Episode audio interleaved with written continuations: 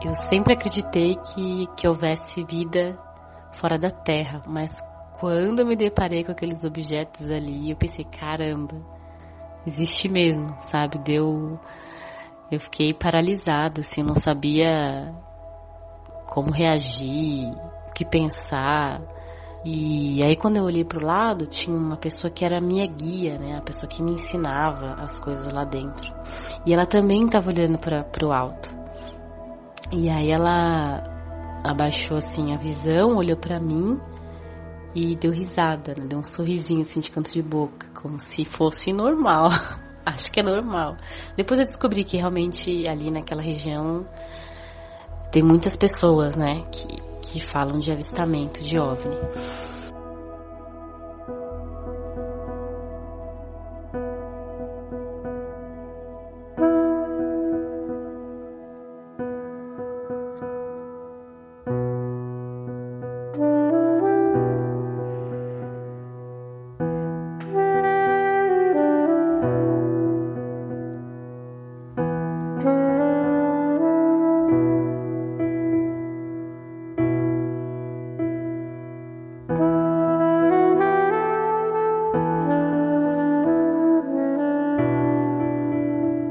Conheça Ana de São Paulo.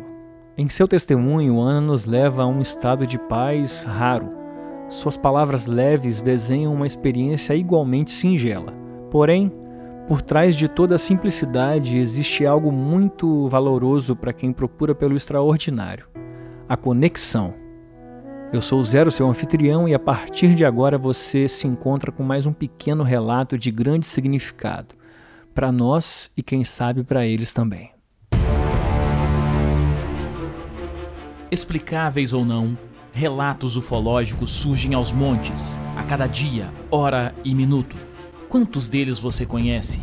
E quantos casos sequer são relatados? Ajeite seus fones de ouvido e esteja preparado para experimentar um deles agora. Oi, pessoal, meu nome é Ana, eu tenho 32 anos, sou de São Paulo e o relato que eu tenho para contar aconteceu numa cidade chamada Carmo da Cachoeira, que fica no sul de Minas Gerais. Foi no ano de 2012, eu tinha 24 anos. Eu fui para um, uma comunidade, um retiro espiritual. E eu passei lá uma semana. Durante uma das práticas desse lugar, que era uma reunião de pessoas onde o pessoal meditava, fazia orações, eu, um pouco cética com a prática, resolvi fechar os olhos e, e ficar quieta, né? Me interiorizar. E aí eu senti uma vontade muito grande de abrir os olhos e olhar para cima, olhar para o céu. Tinha acabado de, de ficar de noite, assim. Acho que devia ser umas sete horas da noite. E aí eu percebi, lá o céu é muito limpo, né? Você consegue ver várias estrelas que normalmente você não, não enxerga na cidade. Eu eu vi que tinham três estrelas que estavam maiores do que as outras, né? Eram redondas, tinha aquela luz prateada de estrela, né? Meio azulada.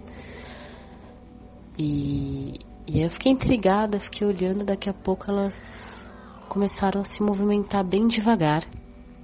Só que cada uma estava numa direção, indo numa direção diferente.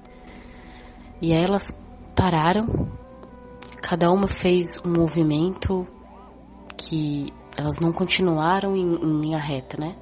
Como se elas fizessem um movimento de 45 graus ou 90, não sei exatamente quanto, mas elas fizeram um, um movimento, mudaram o ângulo e aí continuaram a se movimentar, só que dessa vez um pouco mais rápido.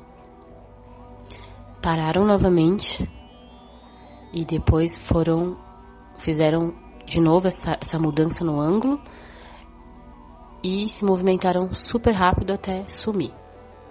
Então, esses três objetos se movimentaram, é, pareciam que, que tinha uma sincronia, sabe? Quando um parava, os outros paravam. A, a, a velocidade que um andava era a mesma velocidade dos outros.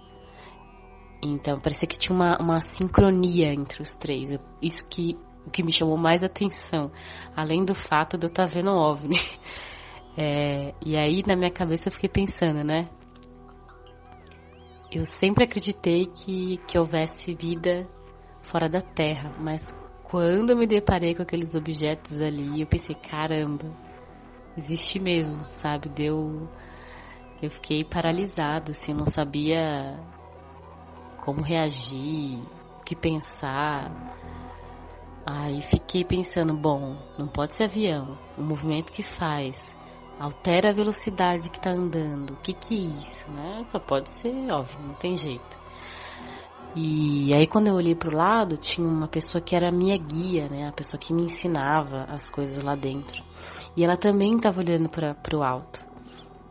E aí ela abaixou assim a visão, olhou para mim e deu risada, né? deu um sorrisinho assim de canto de boca, como se fosse normal. Acho que é normal. Depois eu descobri que realmente ali naquela região tem muitas pessoas, né, que, que falam de avistamento de OVNI. E, e essa foi a primeira vez que eu vi nesse lugar. Um ano depois, eu voltei novamente para essa comunidade. E aí, lá você se desliga né, do, da cidade, do mundo virtual, tem pouca energia elétrica, então é bem diferente assim, né? Aí do dormitório, que normalmente a gente dorme lá, para ir ao banheiro você precisa percorrer um corredor escuro no meio do mato, assim. E aí uma noite eu tive que ir, né? E com muito medo fui ao banheiro. E na metade do caminho eu senti como daquela primeira vez, aquela mesma vontade, assim, sabe? Que vem de dentro. Olha pro céu. Aí eu olhei e vi novamente, como da primeira vez, dois objetos é, redondos, com a, com a mesma luz, de estrela, prateado. Só que dessa vez eles estavam um ao lado do outro e numa trajetória, assim, uma linha reta, um do lado do outro, bem devagar. Quando eu visualizei, eles já estavam andando, bem devagar.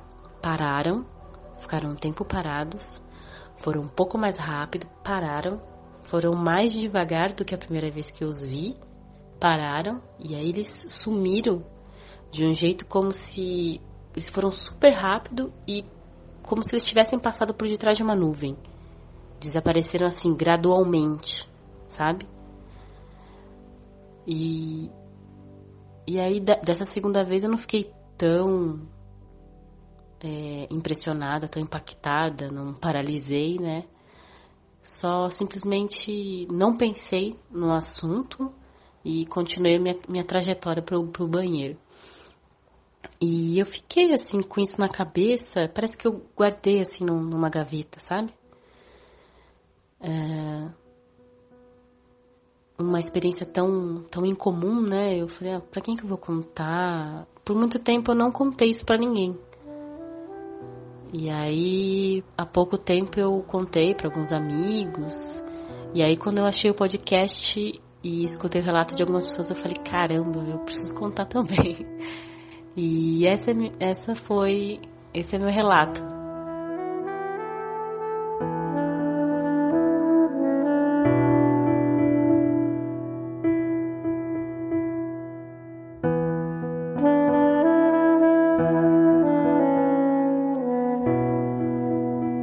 Quando se tem sede, bebe.